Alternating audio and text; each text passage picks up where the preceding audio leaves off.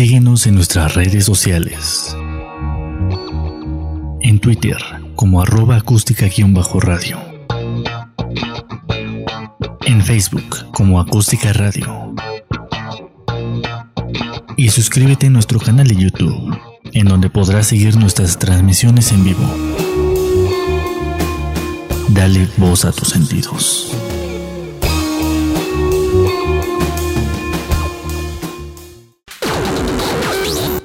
Las notas presentadas a continuación son responsabilidad de quien las presenta.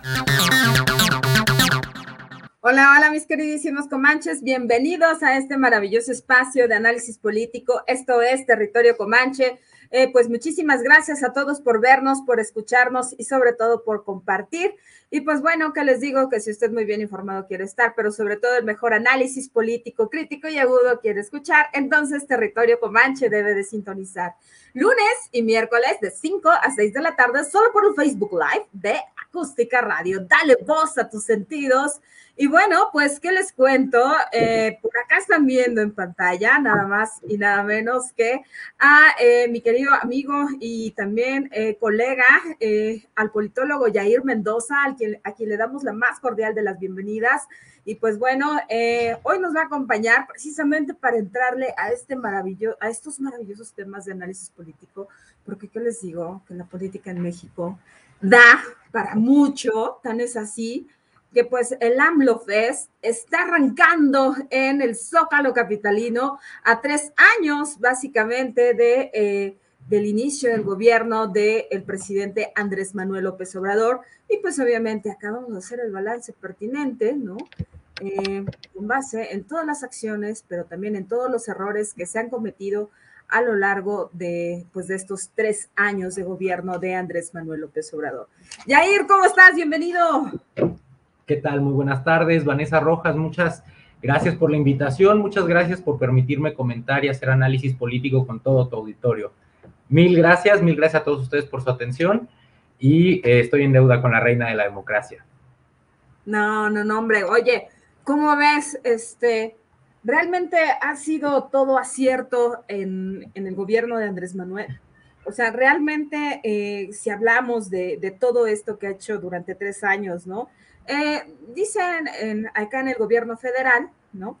Que de entrada han defendido este, los recursos naturales, aunque por ahora ahí tengo mis dudas, ¿no? También han señalado que, pues básicamente están eh, arribando a una democracia participativa, ¿no? Eh, dignificando la vida de los adultos mayores, ¿no? Y pues bueno, y obviamente defendiendo esta parte del aumento al salario mínimo que tal vez en los gobiernos priistas y panistas no se veían. ¿Qué piensas al respecto? Mm.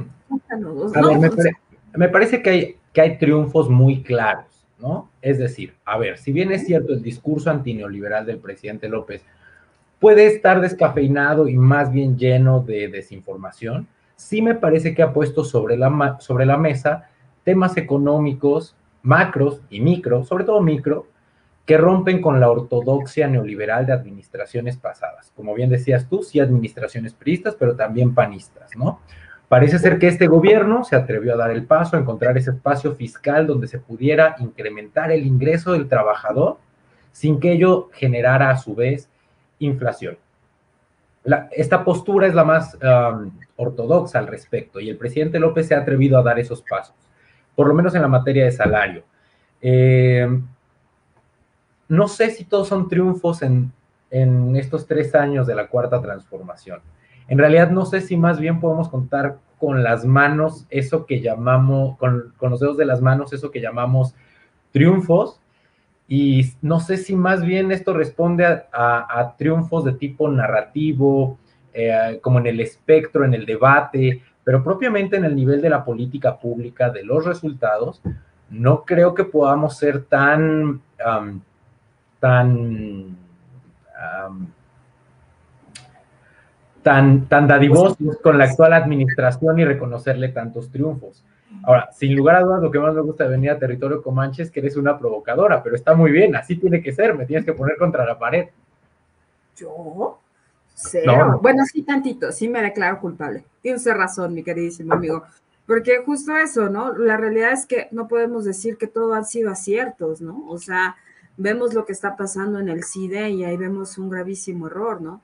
Vemos los recursos a, los fondos como tal, ¿no? Al FUNDEN, la desaparición propia de los fideicomisos también. Y uno es cuando se empieza a preguntar, entonces no servían, ¿qué pasó? Este, o, todo se, enmaraña en cuanto a corrupción eh, y ver que pues al final del día pues no todo es corrupción y no todo eso este discurso antineoliberal, ¿no? O sea, eh, ¿por qué si es antineoliberal o por qué si es neoliberal cuando se trata básicamente del presidente Andrés Manuel y por qué no cuando no está dentro de los intereses del propio gobierno eh, de López Obrador? Eh, ¿Qué opinión tienes al respecto? Ah, yo tengo la ligera impresión de que estos tres años del presidente López, más que en términos, en, vez de leerlos en términos de aciertos y errores, incluso en términos de resultados de gobierno, me parece que la lectura es lo que estos tres años nos permiten ver del proyecto político, que no de política pública, político del presidente López. Y esa, eso es donde creo que está eh, la mayor carnita del AMLOFest. ¿Qué hemos visto en estos tres años? ¿Qué estamos celebrando?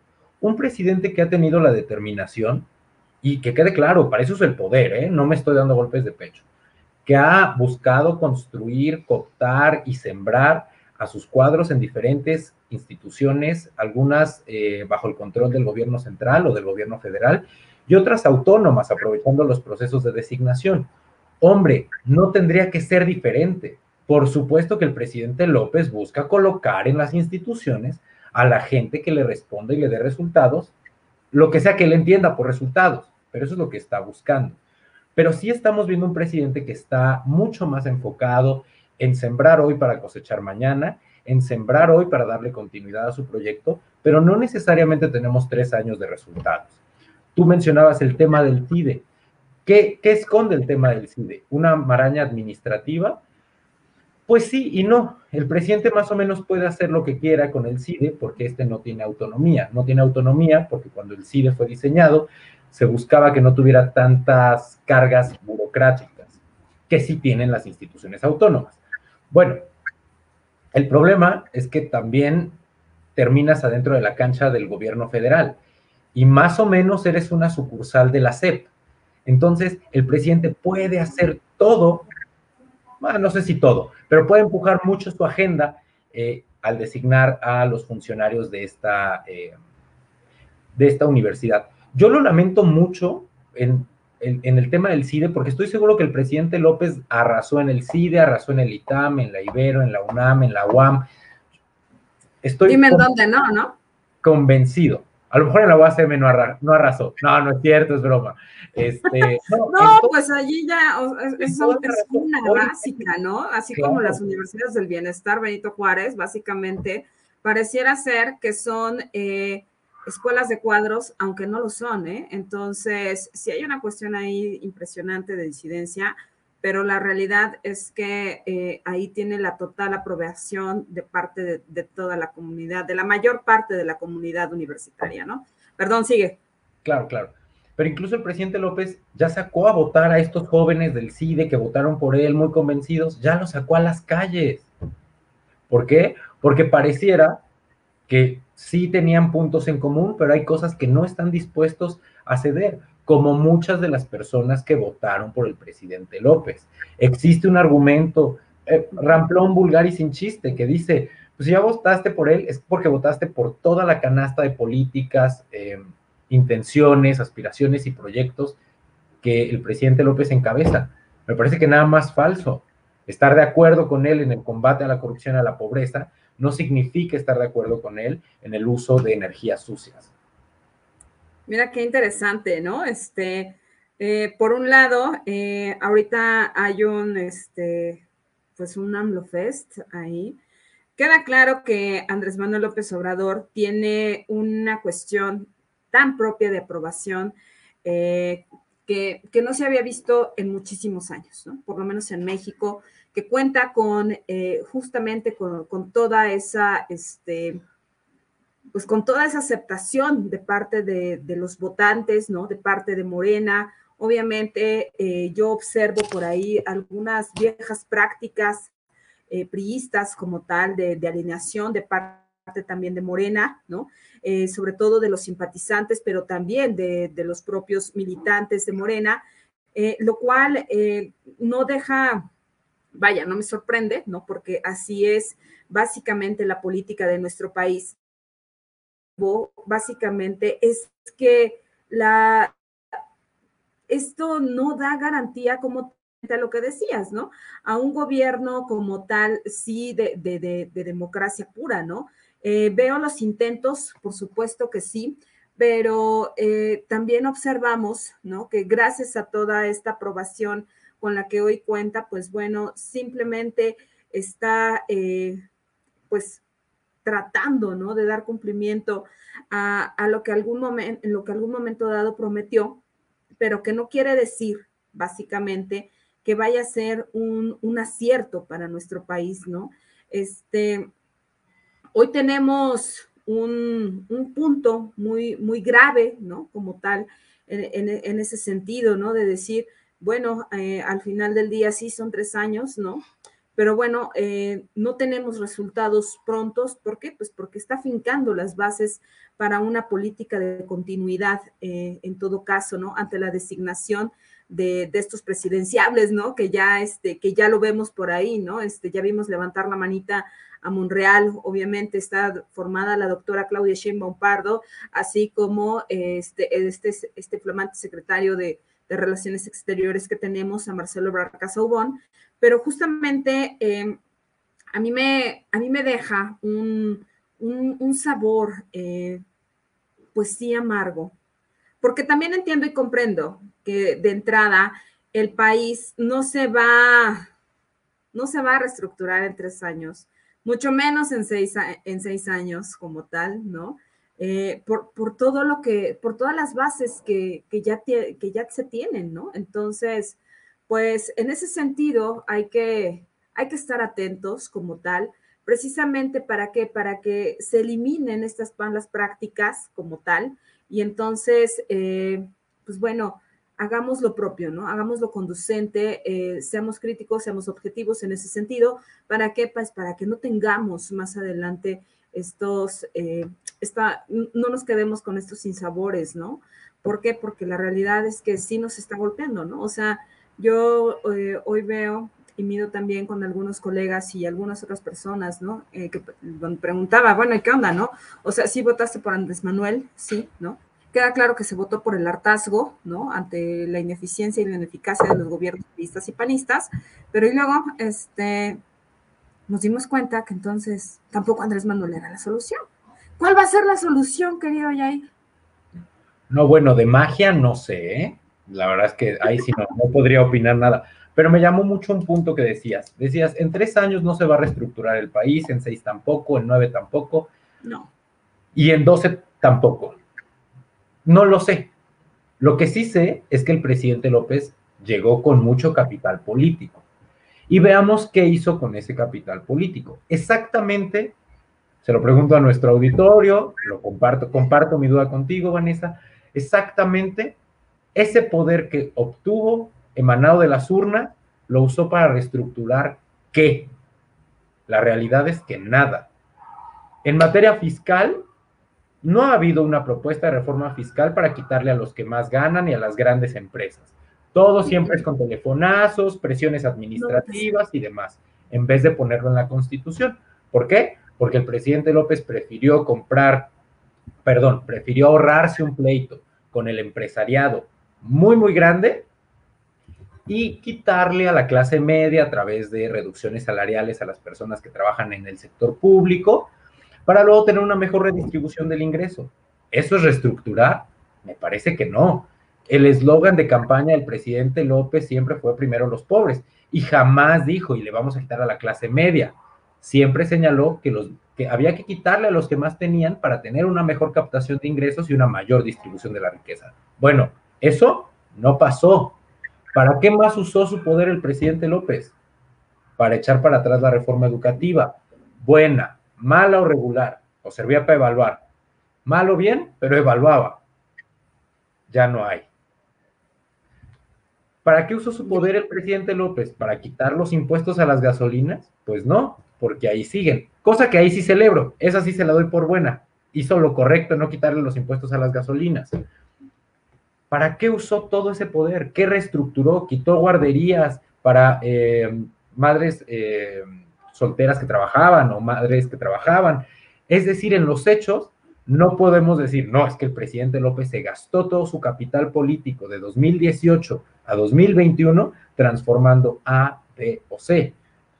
Entonces, cuando, cuando, cuando escucho que dices que no se va a reestructurar, pues no, no en dos, no en tres, sino en seis, pero sobre todo si no lo queremos reestructurar. Entonces, esta cuarta transformación muy descafeinada, en estos primeros años, no tocó un solo tema estructural del sistema político mexicano del sistema electoral, del sistema fiscal, del sistema de salud. Nada ha reestructurado. Ha destruido cosas, pero no ha estructurado nada. Entonces, no sé esto de reestructurar, qué tanto se aplique en estos tres años. Y eh, eh, señalabas tú, claro, él está sentando las bases para la política que viene. Como a mí no me queda claro de qué se trata la política de estos tres años, mucho menos me queda claro de qué se trata la política que viene. Pero ya sabemos que hay tres, hombres, tres nombres en la boleta, ¿no? Bueno, no en la boleta, perdón, en el imaginario eh, colectivo. Monreal, Claudia Sheinbaum y Marcelo Ebrard para ser candidatos. Imagínate otra vez, como todos los años, estamos poniendo la carreta por adelante de los caballos. Si no sabemos de qué se trata la política del presidente López, ¿Tú sabes? ¿El auditorio sabe de qué se va a tratar la campaña de Monreal, Claudia Webra? ¿Es de lo mismo del presidente, o sea, de nada? ¿O tienen sus propias banderas? Hasta aquí mi intervención. Fíjate que yo creo que allí en ese sentido, si queda Marcelo Ebrard Casaubon, pues básicamente sí tendría política de continuidad, tal como lo hizo en el gobierno de la Ciudad de México, ¿no? Una vez, eh, toda vez que empezó a ser eh, pues bueno, el, jefe de gobierno del antiguo Distrito Federal, ¿no? Y pues bueno, eh, en el caso de Monreal, ¿no? Pues ha amenazado que básicamente, eh, pues abre harto la puerta a, irse básicamente del partido, ¿no? En caso de que no se le favorezca en ese sentido, ¿no? ¿Y por qué? Pues básicamente, pues porque está en contra de este proceso, ¿no? De las propias reglas del juego que tienen dentro de Morena, ¿no? Entonces, mm, pues bueno, ¿no? Este, ahí el ruido ya, ya está presente, ¿no? Y en el caso de, este, pues de la doctora Claudia Sheinbaum Pardo, ¿no? Pues eh, vemos que básicamente no tendría, eh, o vaya, ¿no? Sí tendría una, una, agenda propia, ¿no? En ese sentido, ¿no? Eh, hablando de en materia de obras, ¿no? Y sobre todo en materia de movilidad, que ha sido el tema de la agenda de la doctora Claudia Sheinbaum Pardo, y que en ese sentido, entonces, bien podría eh, darle continuidad a todas las obras del gobierno de Andrés Manuel López Obrador y de las que se tengan, eh, que, se tengan que realizar como tal una vez que, salgan, ¿no? Pero mm, también considero que antes de la, de la asignación y designación, sí los tendría que alinear, ¿no? O sea, sí habría esta, eh, sería, se me figura un poco, ¿no? No sé tú qué opinas al respecto, como una cuestión de, de, callismo puro, ¿no? O sea, donde el que manda vive enfrente, ¿no? Y entonces, este, donde Plutarco Elías Calles era quien decía si, si, se aprobaba o no en los gobiernos, este, tanto de Emilio Portes Gil como en el de Abelardo L. Rodríguez, ¿no? Entonces, y, y, en el otro, ¿no? Fueron tres sexenios, ¿no? Entonces, digo, no sé. ¿Y tú crees que Claudia tiene el talante para ser Abelardo Rodríguez? no, pues le, falta, ¿no? Yo creo que ese es el Abelardo Rodríguez del presidente.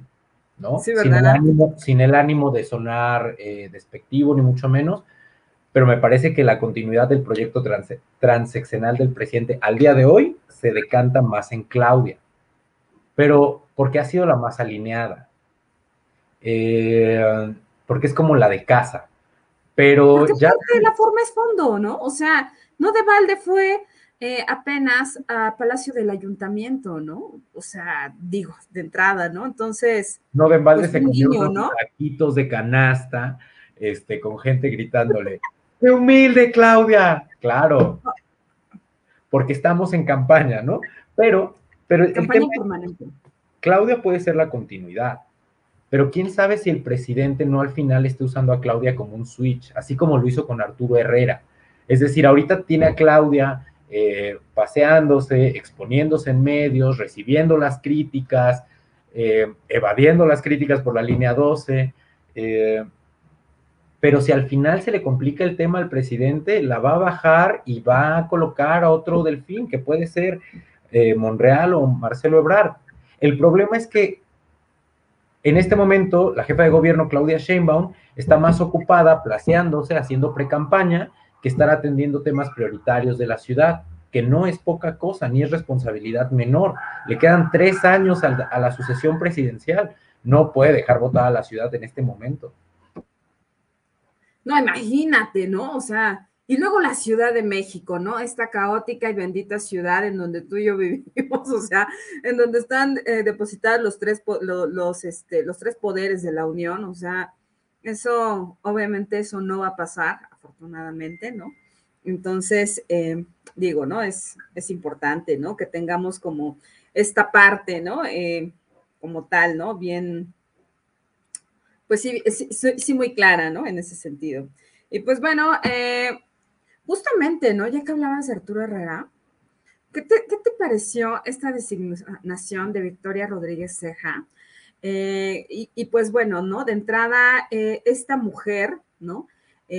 Más bien, fue ya básicamente eh, aprobada, ¿no? Y designada por el mismísimo presidente Andrés Manuel López Obrador.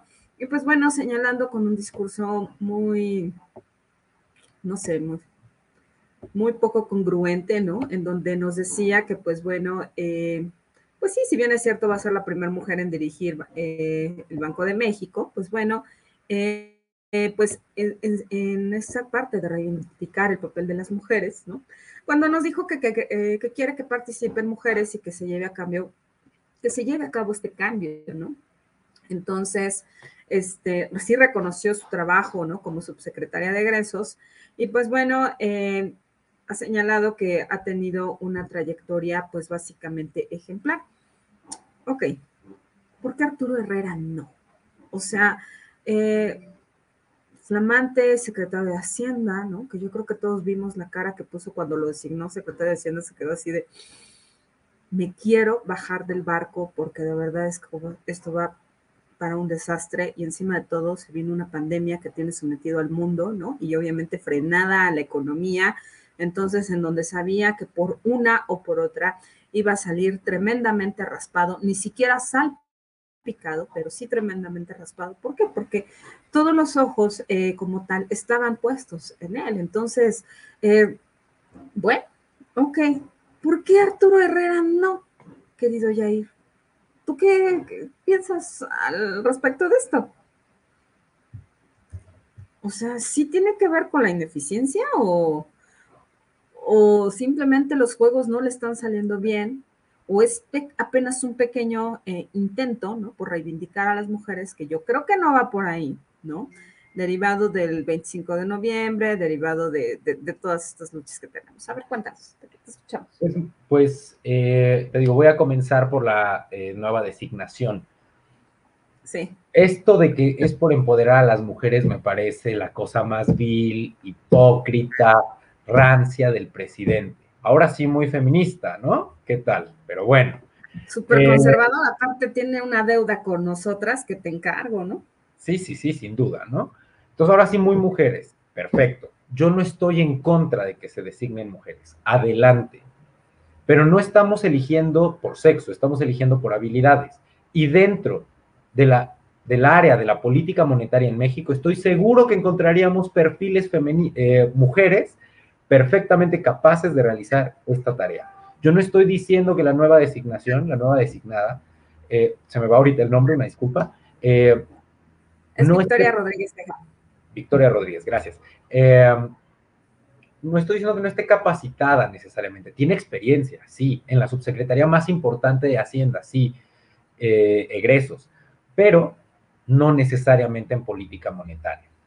Eh, el presidente dijo alguna vez que su gobierno se trataba de 90% de honestidad, 10% de habilidad, talento y demás.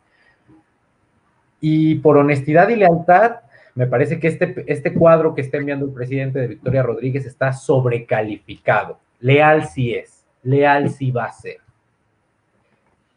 Y dudo que sentado en la silla eh, de una, como gobernadora o como subgobernadora, dudo que se vaya a alcanzar a sacudir la presión y las correas de transmisión del presidente.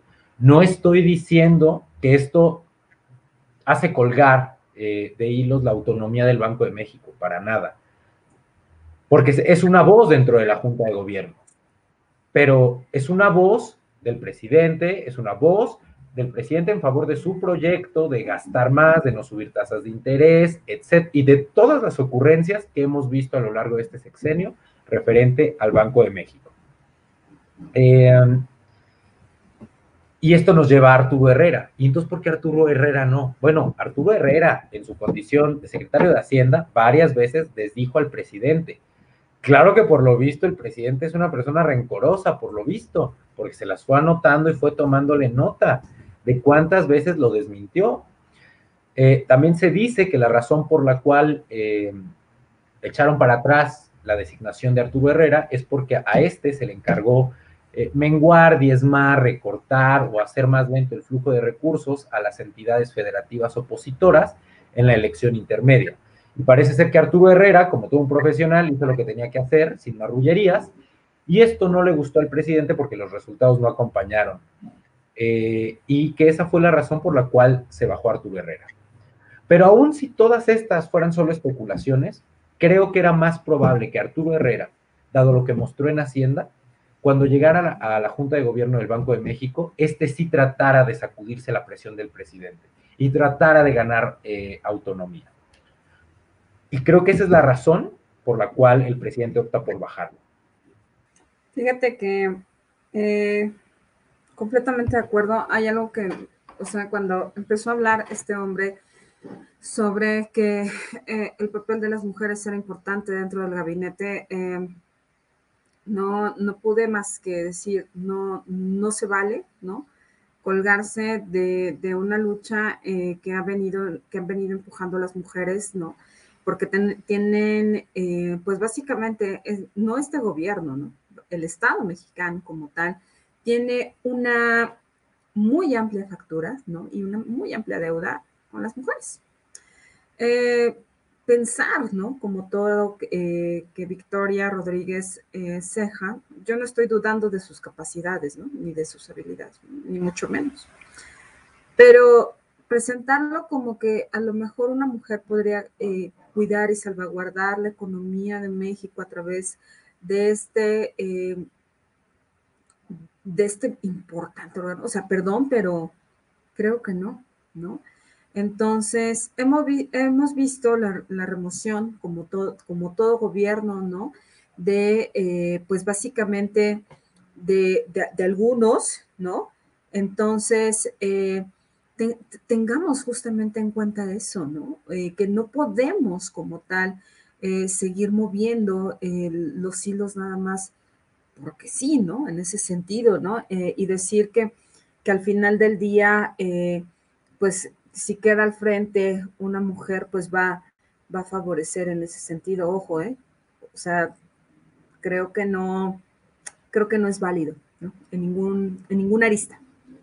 Por otro lado, eh, básicamente Arturo Herrera, eh, al final, ¿no? Se le veía también ya muy contento, ¿no? También de, de ya no pertenecer a este, al, al, grupo como tal, ¿no? No de la cuarta transformación, pero sí, pero no al gabinete, ¿no? O sea, la realidad es que se le veía eh, feliz eh, como tal, dando clases de economía y, esta parte, ¿por qué? Porque al final del día era una responsabilidad menor a la que tenía como, a la que tuvo, ¿no? Como secretario de, Hacienda. O sea, la realidad es que un, gobierno como tal, eh, que, define básicamente todo su, su, proyecto de gobierno en, programas y apoyos, y, apoyos sociales, pero también en obra pública, pero sin tener la recaudación correspondiente como tal, pues es algo que simplemente iba a fallar. Entonces, considero que, la, eh, que el hecho de haberle retirado esta, pues básicamente, esta designación también tiene que ver eh, con, una cuestión sí propia de Arturo, de no alinearse como tal en ese sentido, ¿no? Eh, y de que iba, iba a dar cuentas básicamente de la realidad eh, en la que se encuentra inmerso México. O sea, estamos hablando de que hoy día tenemos un nivel de inflación impresionante. yo no sé tú, querido Yair, cómo, cómo andemos. O sea, la realidad es que está, o sea, basta con ir a comprar la canasta básica para decir en qué momento me gasté mil pesos y no traigo nada. O sea, y realmente no surtí ni, ni una cuarta parte de mi despensa, ¿no? O sea, y que cada vez me dura menos, eh, volteas a ver los productos y cada vez tienen menos contenido, ¿no? La, y entonces uno dice, pues esta vida no alcanza, ¿no? Entonces, pese al aumento del salario mínimo que, han defendido con uñas y dientes, pues uno dice, o sea, ¿cómo? ¿Subieron el salario mínimo para aumentarnos todos los precios? Y que no podamos ya ni siquiera sobrevivir con eso, porque con eso uno no vive, ¿no? Sobrevive, ¿no? Y entonces la dignidad de las personas, pues queda de lado, ¿no? O sea, eh, ¿de qué, de qué va, ¿no? ¿Por qué tenemos este doble discurso eh, en todo caso, ¿no? ¿Por qué eh, porque sí tenemos ahorita un AMLO Fest, ¿no? Mucho que, mucho que celebrar de muchas buenas intenciones, pero muy pocas acciones, en todo caso, que, eh, que nos retiran de, pues, de todo esto que ha perseguido el presidente, ¿no? No sé. claro.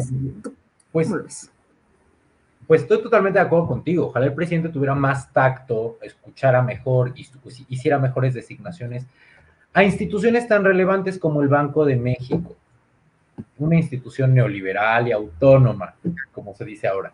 Pero, a ver, es una institución fundamental del país. Me parece que a lo mejor no, se comprende del todo lo que es la, inflación. La inflación es la pérdida del poder adquisitivo de nuestro dinero.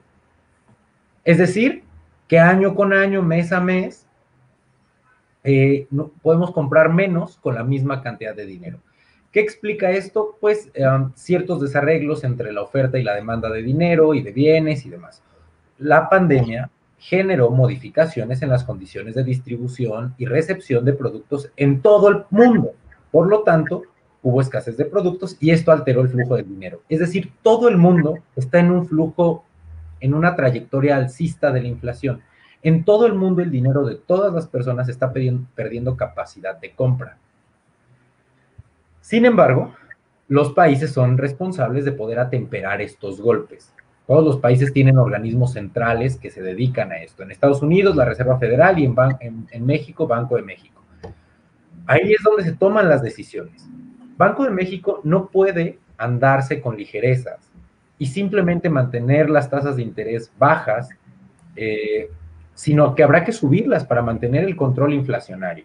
Y no solo eso, nos tenemos que coordinar eh, con la Reserva Federal de los Estados Unidos. Observen cómo, es muy importante eh, señalar cómo tomó el mundo financiero eh, cuando bajaron Arturo Herrera y subieron a Victoria Rodríguez. Hubo un movimiento en la paridad peso-dólar porque no inspira confianza. Si el mundo está en un ciclo alcista, lo menos que, que las instituciones financieras o bancos centrales pueden hacer es ofrecer certidumbre a los inversionistas en su país para que no haya grandes corridas. Eh, entonces, sí parece un tema muy técnico, pareciera que no pasa nada con haber bajado Arturo Herrera y poner a Victoria Rodríguez, pero estamos hablando de un tema de la mayor eh, relevancia. Las principales crisis económicas de este país se suelen explicar por inflación. La inflación es como un impuesto que ustedes no están pidiendo, que nadie pide, pero entre el 30 de noviembre y el 1 de enero ustedes van y, y sus 100 pesos alcanzan para comprar mucho menos. Por eso el presidente debería ser mucho más cuidadoso. Em, y claro, este, contexto anticlimático, em, poco positivo para el presidente López, parece no hacer sentido con el, el AMLOFEST. Hoy el presidente López tiene unos márgenes de aprobación del 70, 77%, altísimo. ¿Qué lo explica si no ha dado resultados? Bueno, yo no lo sé, tendríamos que hacer un estudio a fondo, pero la teoría dice que la aprobación tiene tres partes, los resultados de gobierno, la afiliación partidista y que también o no te cae la persona en el poder. Pareciera que ese 70... con poder carismático, ¿no? Exactamente. Pareciera que el presidente López Obrador cifra su popularidad en su carisma, en su imagen, en su forma de comunicar, pero si revisamos tema por tema, pues ya se nos va un poco cayendo eh, la buena aprobación. Qué, cosa, ¿no? Tan, tan, tan interesante. Fíjate, nos dice acá Nata Queen Política, eh, sí, sí se le confió un cambio, pero no llegó. Eh, la solución somos todos. Urge crear conciencia si queremos un mejor país. Todos felices con migajas, pero que no dará cambios completamente de acuerdo con Política Nata Queen, a quien le mandamos un saludo. Muchísimas gracias eh, a toda la comunidad Comanche. Eh, gracias por vernos, por escucharnos y sobre todo por compartir, porque la realidad es que gracias a ustedes eh, somos más.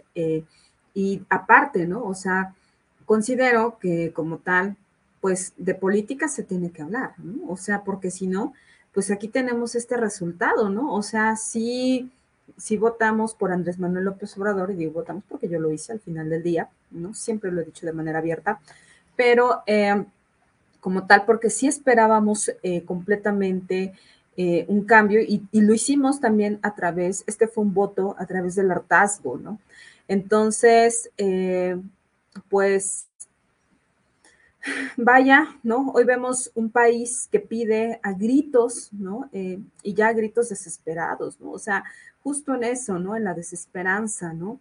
Eh, en donde se está pidiendo lo más básico, Jair, seguridad, vaya, ¿no? O sea, ¿cuándo te imaginabas tú que Zacatecas se iba a quedar sin seguridad pública, ¿no? Que tendría que entrar la Marina o el ejército para poder eh, eh, dotar de seguridad a la ciudadanía para tener cuidado, protección, sobre todo certeza jurídica, ¿no? Entonces, la realidad es, es, tan, es tan dura, es tan cruel, ¿no? Que les al propio Andrés Manuel López Obrador, en donde nos damos cuenta que esta política de abrazos, no balazos, no funciona, ¿no? Que funciona como tal muy, muy bien hacia la parte sur del país, ¿no? En donde pues todo es amor y felicidad y cada que el presidente va para allá, pues parte de aprobación, tiene eh, ahora sí que esta felicidad pura, ¿no? Se acerca con la gente, la gente lo recibe muy bien, eh, las bandas sonoras y, abrir justamente este, eh, pues este tercer informe, ¿no? De gobierno, bueno, que ya ni siquiera es el tercero, ¿no? Ya este, en, este marco, ¿no? del primero de diciembre. Entonces, pues vaya, ¿no? Eh, por otro lado, Guerrero, ¿no? Que también demanda eh, seguridad, ¿no? En donde pues es esta gobernadora títere impuesta, Evelyn Salgado, ¿no? La que está dando la cara detrás de su padre, ¿no? Como tal, ¿no? Ella es simple títere eh, a modo y gracia, ¿no? Este, y, y pues bueno, ¿no? Te, Ahí tienes a don Félix Salgado Macedonio, pero pues bueno, también con Huitzuco totalmente perdido, ¿no? Precisamente. Porque hay una cuestión de ola de, de, inseguridad, ¿no? Entonces, eso al presidente no le importa. Eh, la realidad es que esto se sigue saliendo de control. Vemos cómo, cómo otro estado se, se va, se pierde en esta ola tan dura de inseguridad, vemos la caída de la ciudadanía en, esta materia, vemos cómo eh, cada vez hay menos garantías en ese sentido y entonces, pues bueno, ¿no? Este, muchas buenas intenciones, pocas acciones. Vamos a ver en qué termina, ¿no? Y en espera de que termine, pues de que termine bien, vaya, ¿no? De que sí, de que se funcione y que en espera de que me equivoque, ¿no? En el sentido de decir, bueno, pues ojalá que, que, todo vaya mejor, ¿no? Adelante. Eh, Vane, qué bueno que, que, mencionas el tema de la seguridad nacional, ¿no? Mira, yo francamente eh, siempre me cuestioné qué significaba el abrazos no balazos. No me quedó nunca claro cómo, cómo se implementaba eso y qué significaba. Sonaba una estrategia oscura, rara, un lugar común, como el Ricky Ricky Canallín, como todas estas frases de stand-up del presidente, ¿no? Frases hechas que no resuelven nada y explican cosas. Disque. Pero bueno, eh, lo que sí hemos visto es que quizás el presidente pensó que evitando la confrontación con los cárteles, la violencia iba a disminuir. Al presidente le hemos oído unas frases que nunca le escuchamos ni al comandante Borolas ni al presidente Peña Nieto. El día de la elección, dice el presidente, los malos se portaron muy bien. No sabemos qué dijo, si se portó muy bien porque ese día no mataron o si se portaron muy bien porque ese día operaron en favor de su partido. Pero esas cosas dice el presidente. ¿Esos son los abrazos? Por otra parte, entiendo que la Guardia Nacional no se está enfrentando con los malos de los, del crimen organizado, se enfrenta con los migrantes. Entonces, todos los incentivos y los recursos que tenemos están desperdigados, mal focalizados, creemos que todo se resuelve con dádivas. Qué bueno que los, los eh, narcotraficantes veteranos que ahora ya están saliendo de Estados Unidos y buscan regresar a México, le dicen al presidente López que muy bien, qué bueno que da becas para que la gente no se meta en el negocio y así. Obviamente están buscando quedar bien con el presidente para poder regresar a México. Pero allá afuera hay otro montón de cárteles, de grupos, de líderes que pertenecen a una nueva generación, que no están buscando una, una beca, no están buscando sembrando vidas, no, están en el negocio de la venta de droga y probablemente el problema principal es que seguimos teniendo un esquema prohibitorio, prohibicionista respecto de las drogas en México. Ni siquiera hemos podido dar pasos serios y solventes en favor de la legalización para el uso eh, lúdico de la marihuana, aunque la Suprema Corte de Justicia ya dijo que es un derecho, es parte de la libre eh, formación de la personalidad. Y hay otro montón de drogas. En México no nos matamos por la marihuana. En realidad eso explica muy poco de los homicidios pero la cocaína eh, y otras drogas de esa naturaleza. El fentanilo, el LSD, ¿no? El, LSD tampoco genera muchas muertes, pero el fentanilo sí, este, la cocaína, etcétera. La metanfetamina, creo que también. Esos son los mercados fuertes. De verdad, el gobierno no puede establecer una política donde lo que se persiga sea la violencia, el secuestro, el daño al individuo, al ciudadano, y no más bien no sé si favorecer, pero permitir el flujo más o menos organizado de droga a la frontera norte del país. ¿De verdad de este lado nos tenemos que matar? Y si ese es el caso, ¿por qué la Guardia Nacional está en el sur parando migrantes? Sí tendríamos que entender que en la medida que nosotros obligamos, a que, que la autoridad obliga a los narcotraficantes a dejar de hacer su negocio, que es vender droga, los obliga, pero también los empodera para entrar a otras áreas del crimen organizado, como el secuestro, el robo de auto, la extorsión, etcétera, etcétera, etcétera. Eh, un poco relacionado con esto, también el presidente dijo que él iba a regresar al ejército a las calles. Vanessa, hoy me preocupa el poder que tiene el ejército, porque si la gente cree que en 2024, cuando gane eh, la doctora Claudia Sheinbaum, este, cuando gane, les va a decir al ejército, sí, ya regresense. Y claro que no. Ellos ya tienen un montón de recursos, de contratos que no van a saber soltar de la noche a la mañana. La lealtad y la relación presidente-ejército, mucho se ha construido a partir de esto. Entonces, vaya, el problema de la seguridad es uno, pero el empoderamiento de los militares es otro y los dos usan armas. Yo no quiero, o sea, yo no estoy llamando al, miedo, ni mucho menos, pero no es casual que siempre se le habían dosificado los litros de gasolina al ejército, porque no quieres un ejército que pueda rodar libremente. Hoy ruedan libremente, construyen, etcétera, licitan. ¿Qué te digo? Eso es muy preocupante porque regresar, entre más poder les des, más difícil será regresarlos a los cuarteles en administraciones futuras. O sea, lo, más interesante, ¿no? O sea, y, que ya se aceptó al final del día en el gobierno federal, pues que justamente quienes están operando en la Guardia Nacional son eh, básicamente tanto eh, los, mm, tanto el ejército también como la marina. O sea, estamos hablando de una profesionalización tremenda en ese sentido, ¿no? Eh, Y yo no sé tú, pero yo creo que ambos coincidimos en que si tú y yo vamos saliendo de cada uno de nuestros respectivos hogares o de nuestras oficinas y ves a la Guardia Nacional o al ejército, o sea, lejos de sentirte seguro, sabemos como tal que es porque la cosa se va a poner muy fea y que va a haber total ausencia de derechos como tal y que en una de esas, o sea, quedas completamente desaparecido eh, y bien que justamente eh, al ingreso de la, Guardia Nacional o del Ejército, aparte de la ausencia de derechos, eh, quiere decir que va a haber un aumento desmedido de la violencia y que entonces lo más seguro es huir, ¿no?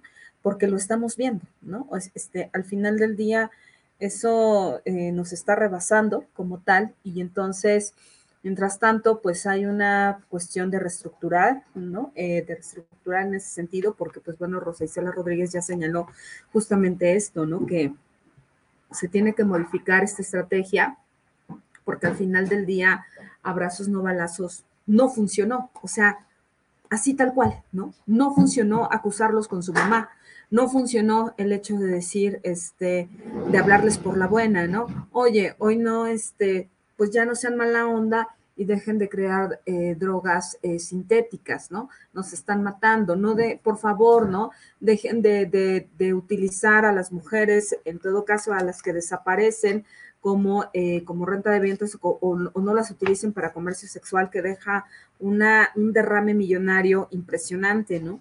dejen de robarse a los niños, ¿no? Este, dejen de traficar eh, con ellos. O sea, la realidad es que eh, hay una, una falta de querer hacer las cosas en ese sentido, ¿no? Y, y, por otro lado, pues un aumento en el temor de todos y cada uno de los ciudadanos es lo que yo veo, ¿no? Y bueno, este, por si esto fuera poco, pues bueno, sí, adelante. Eh, déjame contarte rápido una anécdota, Vanessa. Hace poco, por, por razones laborales, me tocó este, buscar en la internet cuando vino Giovanni Sartori a ser premiado eh, con el Águila Azteca por el presidente Peña Nieto. Y por ahí encontré algunas declaraciones que en su momento me pasaron de noche, ¿no? Le preguntan a, Giovanni Sartori sobre su opinión para el combate al crimen organizado. Y Sartori, eh, Sartori saca un, presenta una respuesta tajante, categórica y puntual. Podemos estar de acuerdo o no, solo quiero, quiero que reflexionemos. Ya sé cuál es, dale, dale. Dice Sartori, es que esto es, estos personajes juegan con la vida de las personas, ¿no? Los malos, el crimen organizado. No puedes combatirlos con los derechos humanos en la mano. Un poco también necesitas una especie de estado de excepción. Es correcto. Cuando yo lo leí me quedé frío, jamás creí leer de él algo así. Y, dice Sartori, pero es que el Estado tiene que mostrar toda su fuerza porque es la única forma para disuadir al malo de portarse mal. Y no sé tú qué pienses, me, me, aterra un poco la idea porque implica una espiral de violencia, porque implica llevar al límite las capacidades de fuego. Por ejemplo, Cártel Jalisco Nueva Generación, creo que en 2016 tiró un helicóptero, ¿no? Con un, un lanzacohetes, un lanza, no me acuerdo. Así es. ¿Qué sigue? ¿Cómo los disuades a ellos? Pues bueno, ¿no? No también. El propio Sartori lo dijo. El propio grande de la ciencia política, ¿no? Lo señaló.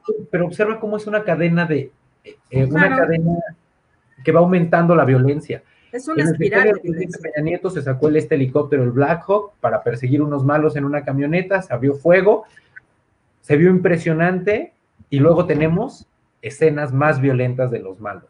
No sé si necesariamente es la violencia. No sé si necesariamente es la violencia el camino y no sé si Sartori alcanzaba a, pulsar todo el problema del crimen organizado y la violencia en México y si no más bien solamente estaba hablando, no quiero sonar grosero, pero pues un poco desde una visión muy academicista, sin entender bien a bien cómo está distribuido el crimen y la violencia en México y cómo funcionan las fuerzas eh, públicas dentro del país. Justo, justo eso, ¿no? En, ese sentido, Giovanni Sartori a lo que se refería era básicamente al establecimiento de la pena de muerte eh, precisamente en delitos tan graves como, eh, eh, como es el narcotráfico, pero también la corrupción, ¿no? Entonces, ¿por qué? Porque atentaban de manera directa en contra de la ciudadanía y en contra de la humanidad en todo caso, ¿no? Entonces, en ese sentido, pues bueno, podría funcionar la pena de muerte en México y, básicamente renunciar a los derechos humanos, a los cuales tenemos hoy una reforma básicamente de hace tan solo 10 años, pues eh, vaya, ¿no? En el caso de la corrupción, podría decir que sí, ¿no? En el caso de, eh, la violencia, lo único que implicaría es un aumento de violencia como tal y pues bueno, eh, una cuestión tan dura, tan cruel, que va a pegar de manera directa en la ciudadanía. Tan es así que lo hemos visto, ¿no? Desde el 2007, cuando eh, el entonces presidente Felipe Calderón, pues bueno, eh, sacó a las calles al ejército y declaró esta guerra contra el narcotráfico. Ahí fue cuando vimos que básicamente todo, absolutamente todo, estaba perdido y que quienes los más eh, desprotegidos fueron los ciudadanos, ¿no? Y entonces simple y llanamente los llamaron como, como tal, básicamente, pues son casos aislados, ¿no? Y dijeron que pues era parte de, pero cuando toca de este lado, de una manera cercana, uno dice, no, espérate, porque son vidas, vidas tan valiosas, tanto como la tuya como la mía, y que entonces no podemos decir, eh, pues es parte eh, de, esta limpieza, ¿no? Entonces, no, no creo que sea el camino eh, en ese sentido, ¿no? Aunque sí de acuerdo con, con, uno de los grandes de la ciencia política antes de su muerte, ¿no? justamente el esta parte de decir, pues bueno, la pena de muerte podría llegar a mitigar, sí, pero en cuestiones meramente de corrupción, ¿no? Entonces, ¿por qué? Porque estos hombres eh, como tal, eh, ladrones de cuello blanco, pues bueno, sí, sí, considero que sí la pensarían ahí dos veces, ¿no? Porque de qué serviría tanto robar eh, al servicio público si al final del día te van a matar, ¿no? Por lo menos, al menos en, la cuestión del, del crimen organizado, todo el tiempo estás armado y sabes que, eh, vas a perder ahí la vida, ¿no? En todo caso, ¿no? Eh, los sicarios, eh, los propios sicarios te lo relatan, ¿no? O sea, vives tan bien porque sabes que tu vida va a ser corta, ¿no? O sea, bien sabes el precio que conlleva, ¿no? El, el, lujo que hoy tienes es, es algo que tienes que vivir en el presente porque la posteridad no va a quedar, ¿no? Y pues bueno, en ese sentido, básicamente, para poder darle frente a este, pues este gobierno eh, como tal de Morena, pues se ha creado el Frente Cívico Nacional. ¿Qué onda con esto? Pues bueno, pues bueno, vemos a, este Álvarez y Casa, ¿no? Por ahí, a Beatriz Pajés eh, también, ¿no? Y a una parte de la disidencia de este gobierno que pretende hacerle frente entre estos, pues obviamente alineados están tanto el Partido Revolucionario Institucional, ¿no? el PRI, el PAN, el PRD, el Movimiento Ciudadano y obviamente el mayor, la mayor prostituta de todas en cuanto a los partidos políticos, nada más y nada menos que el Partido Verde Ecologista de México, que se mueve conforme a sus propios intereses y conforme a donde le, le toquen el baile, pues ellos bailan, evidentemente. Y entonces, eh, para poder mitigar este impacto de repetición, de un inminente triunfo de, nos guste o no, de Morena para 2024, pues bueno, hoy el Frente Cívico Nacional se une para cerrar filas, algo que era impensable. ¿Qué está pasando en México entonces, Jair? Eh, pues mira, eh, tengo la impresión de que la oposición está tan desarticulada que por supuesto tuvieron que llegar nuevos actores a juntarse con ellos y tratar de construir puentes, plataformas y demás.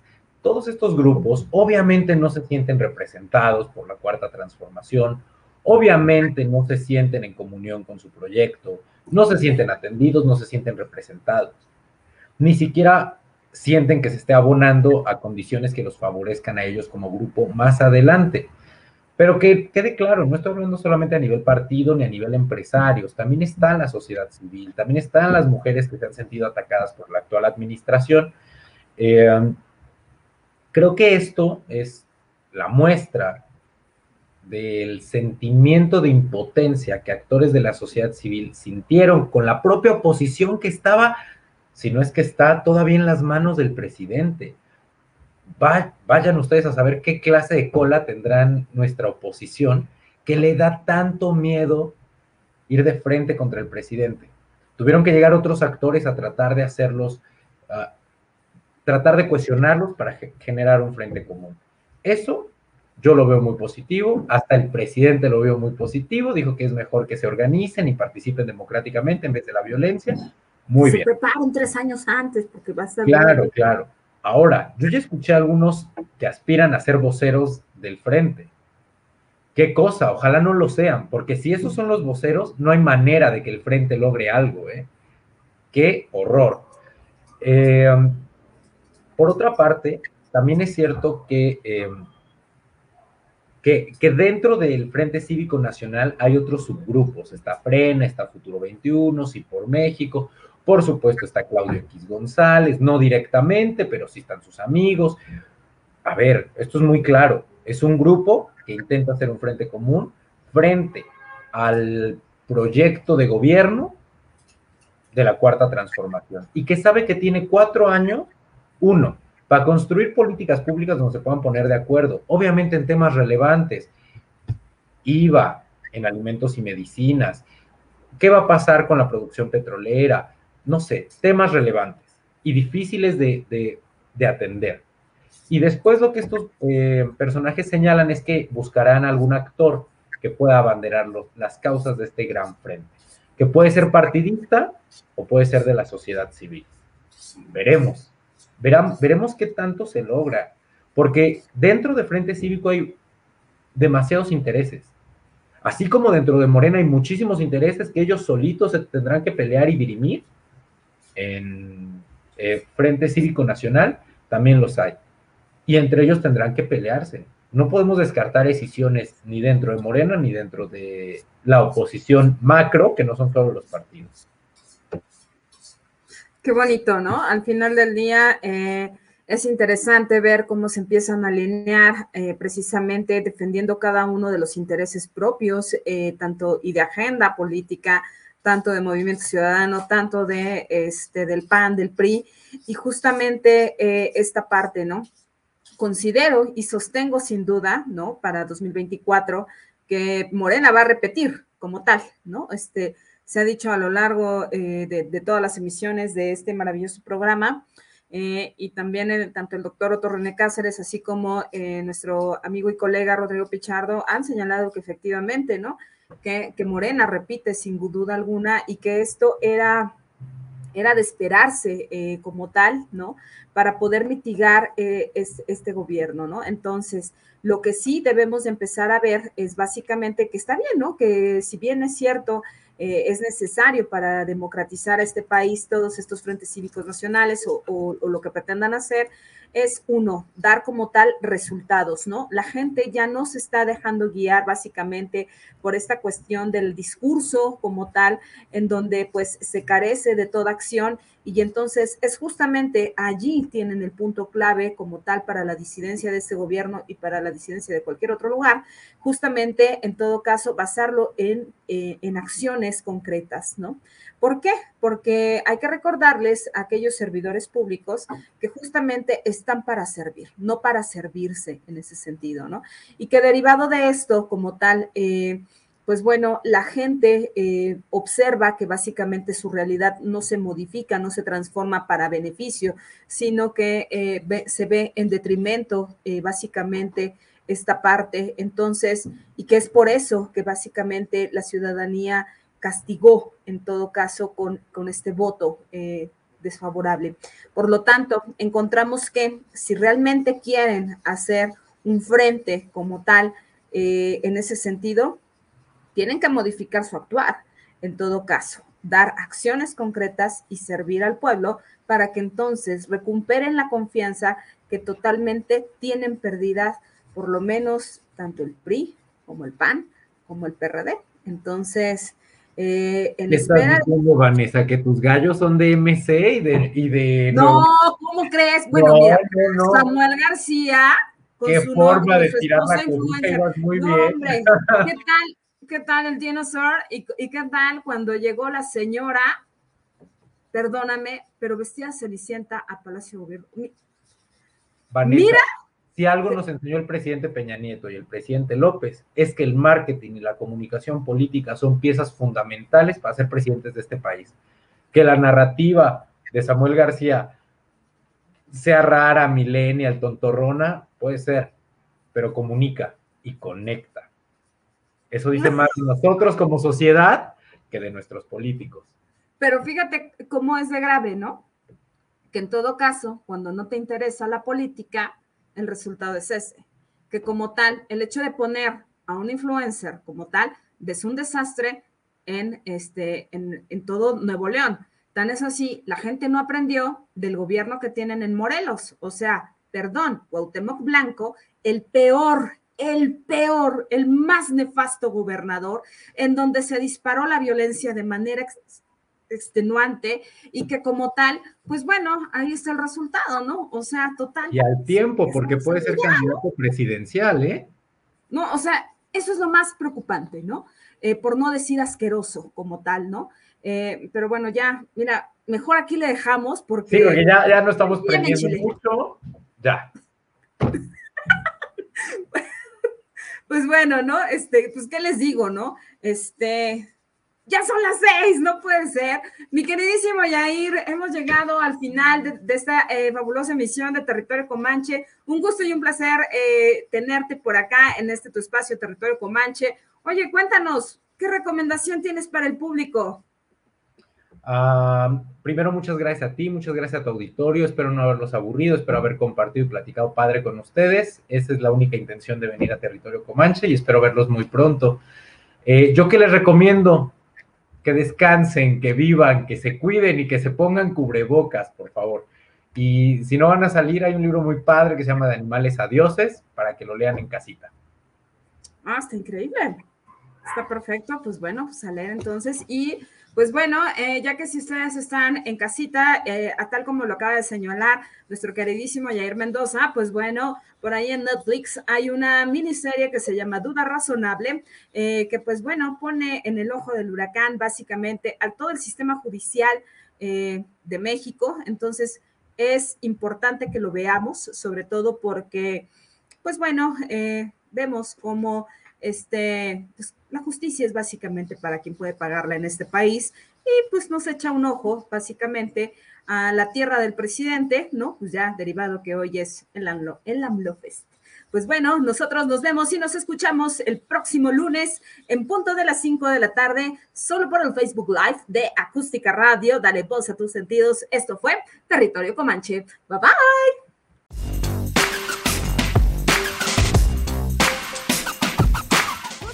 Práctica Radio en Twitter y Facebook, donde podrás encontrar tips y recomendaciones para mejorar tu estilo de vida. Acústica Radio, dale voz a tus sentidos.